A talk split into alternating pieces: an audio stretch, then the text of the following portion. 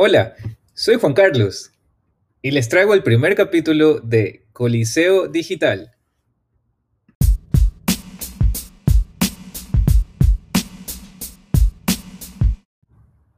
Bienvenidos a este nuevo canal donde la misión es compartir estrategias enfocadas en el aceleramiento digital de marcas y emprendedores. En este primer episodio vamos a tratar uno de los pilares al momento de comenzar con un nuevo emprendimiento. Este pilar es la definición de objetivos para definir la dirección que tomará tu empresa. Y con ello, ¿qué proceso puedes utilizar para mantener un monitoreo de aquellos objetivos? Primero te cuento una cifra que me pareció fenomenal. Según un reciente estudio científico hecho por la Universidad de Queen, en Canadá, una persona con una buena salud y bajo las mismas condiciones del experimento puede tener alrededor de 6.200 pensamientos en un día, o 6.5 transiciones de un pensamiento al otro por minuto. Con un poco de dedicación y suerte, quizás un porcentaje de esos pensamientos diarios pueden volverse en ideas con potencial. Sí, escuchaste bien. 6.200 pensamientos en un día. Imagínate cuántas buenas ideas podrías tener. Pero ¿cuántas de esas ideas realmente llegas a cultivar o a implementar? ¿Cuántas de esas ideas llegas inclusive a ser más que un solo recuerdo de bajo la montaña de preocupaciones y desafíos de la vida diaria? En los últimos 15 años, después de trabajar con grupos de profesionales en diferentes continentes y sin número de nacionalidades, una de las primeras recomendaciones que les puedo ofrecer es el uso de conocidos test o exámenes de personalidad para cada una de esas personas que trabajan contigo. Tener una clara representación de tus valores y de los valores de tu equipo pueden ser de gran ventaja al momento de definir métodos de comunicación y toma de decisiones. Sin embargo, es igual o inclusive de mayor importancia el poder definir, medir y monitorear los objetivos dentro de tu organización.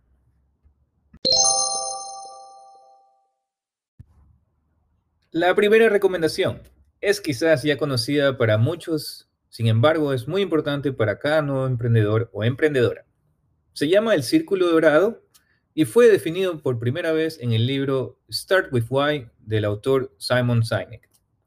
Un libro lleno de anécdotas personales y casos empresariales sobre la importancia de tener un objetivo claro que actúa como la estrella norte de tu empresa. Esa estrella norte que mantiene a capitanes de empresas en el rumbo correcto.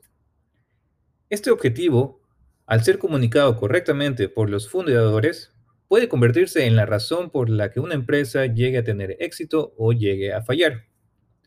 Uno de los ejemplos que sobresalen en este libro es la historia de los hermanos Wright, quienes fueron los primeros en volar un aeroplano en 1903. Ellos consiguieron su objetivo y lo hicieron antes que un grupo de científicos bajo el mando del inventor Samuel Langley.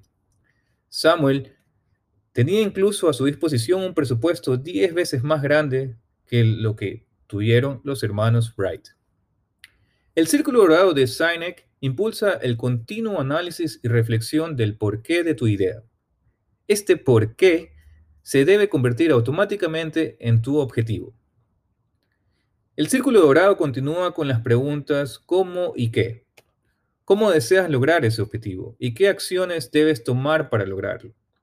Estas tres preguntas, aunque parezcan simples, realmente necesitan de tu atención periódica, ya que definen la dirección de tus esfuerzos. Si aquel objetivo está mal direccionado, aquello te puede costar mucho tiempo, y el tiempo es muy valioso para todos los emprendedores. Ahora les dejo un consejo. El preguntarse del porqué de tu idea llega a ser muy útil de manera introspectiva, pero puede ser tomado como algo negativo al preguntárselo a otra persona. Simplemente la mayoría de nosotros podemos llegar a sentirnos atacados al ser consultados con un porqué de tu vida. Muchos pueden entrar en un mecanismo de defensa al escuchar esa pregunta. Por eso les recomiendo aprender de expertos negociadores como Chris Voss. Chris Voss es el autor del libro Never Split the Difference y uno de los mejores negociadores en la historia del FBI. Él menciona que al consultar con otra persona, lo mejor que puedes hacer es utilizar palabras como cómo y qué. ¿Cómo deseas lograr aquel, aquello? ¿Cómo deseas definir estos puntos? ¿Qué puedes hacer primero para lograr aquello? Estos son ejemplos que puedes hacer en tus preguntas para desarmar cualquier tipo de crítica o duda hacia otra persona. El segundo método que les recomiendo se basa en los OKRs de John Doerr. Los objetivos y resultados claves, o más conocidos como los OKRs, son utilizados por empresas como Google, Netflix, la fundación del cantante Bono de la banda de YouTube, y fueron creados por Andy Grove, de la famosa empresa Intel. Te pregunto, revisa el procesador de tu computadora. Ah, ¿Qué tipo de correo electrónico estás utilizando? Ah, ¿Cuál fue el buscador que utilizaste en tu última búsqueda en Internet? Es muy probable que tu procesador sea un Intel y que hayas utilizado Google. ¿Qué tienen en común estas empresas? Bueno, aparte de utilizar los OKRs, estas dos empresas fueron relacionadas con John Doerr. John Doerr trabajó con Andy Grove en Intel y John Doerr fue el que presentó esta metodología al primer equipo y a sus fundadores de Google. Siguen siendo utilizados inclusive en Google por las decenas de miles de personas que trabajan en esta empresa alrededor del mundo. Para los OKRs, una recomendación es definir un objetivo global sobre tu idea o empresa. Este objetivo global puede ser la visión de tu empresa y puede ser un objetivo de largo plazo que deseas cumplir. Por ejemplo, un objetivo global anual. Ese objetivo global anual puede dividirse en objetivos periódicos, ya sean trimestrales o semestrales, de uno a tres objetivos trimestrales enfocados en el éxito de tu objetivo global. Cada objetivo se debe medir con no menos de tres resultados claves y no más de cinco. Los resultados claves son las métricas que utilizamos para monitorear cada objetivo. La cantidad de resultados claves que lleves a utilizar deben funcionar como medidores. Esos medidores funcionan mejor si se enfocan en un análisis cuantitativo y un análisis cualitativo. Por ejemplo, si un conductor de Fórmula 1 decide tener como objetivo ganar el campeonato mundial, mundial, entonces el resultado clave cuantitativo puede ser el ganar una cierta cantidad de carreras. Y un resultado clave cualitativo puede ser el lograr un tiempo récord en cada una de esas carreras. Entonces, ¿qué guías puedes seguir para crear tu primer OKR?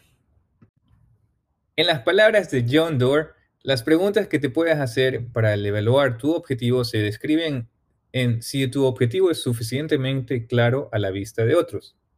Si tu objetivo llama la dirección a tomar una acción. Y si tu objetivo es inspirador, entonces es un muy buen objetivo. ¿Y cómo crear un buen resultado clave? Bueno, es necesario que cada resultado clave sea específico y limitado a un tiempo dentro del plazo dado para aquel objetivo. Además, debe ser ambicioso pero no imposible. A lo largo que pase el tiempo comenzarás a saber el límite de donde se encuentra la realidad y la ambición de tu objetivo. Y finalmente debe ser medible y verificable. Practíquelo y no tengan miedo a cometer errores. De los errores aprendemos. Mi consejo es que los OKRs y este tipo de metodologías pueden afectar a tu vida, pueden afectar a tu equipo e inclusive pueden ser decisivos para tu vida personal. Y tocando un poco lo personal, les pregunto, yo sé que muchos hacen listas de las cosas que quieren hacer cada día. Pero han creado una lista de cosas que no quieres hacer o no deseas repetir. Seguro esta lista te puede sorprender. Finalmente, este tipo de listas, en mi opinión, funcionan más si las haces en un periodo semanal y no diario, ya que te brinda un poco más de flexibilidad y espacio para tu creatividad. Con este último consejo hemos compartido la importancia de los objetivos y algunas de las herramientas que puedes utilizar para medirlos. Les agradezco por su atención a nuestro primer capítulo de podcast Coliseo Digital. La próxima semana hablaremos sobre herramientas que puedas utilizar para crear un buyer persona y definir la audiencia para tu negocio. Soy Juan Carlos y formo parte del equipo de Serendipia, la agencia de marketing digital y growth en el Ecuador. Les deseamos todo el éxito a cada uno de los emprendedores latinoamericanos y en especial a la gente en Ecuador en busca de un crecimiento sostenible para sus empresas. En caso de querer saber más sobre growth hacking, SEO o marketing sostenible, los invito a visitar la página www.serendipia.es. Gracias, les deseo un excelente día.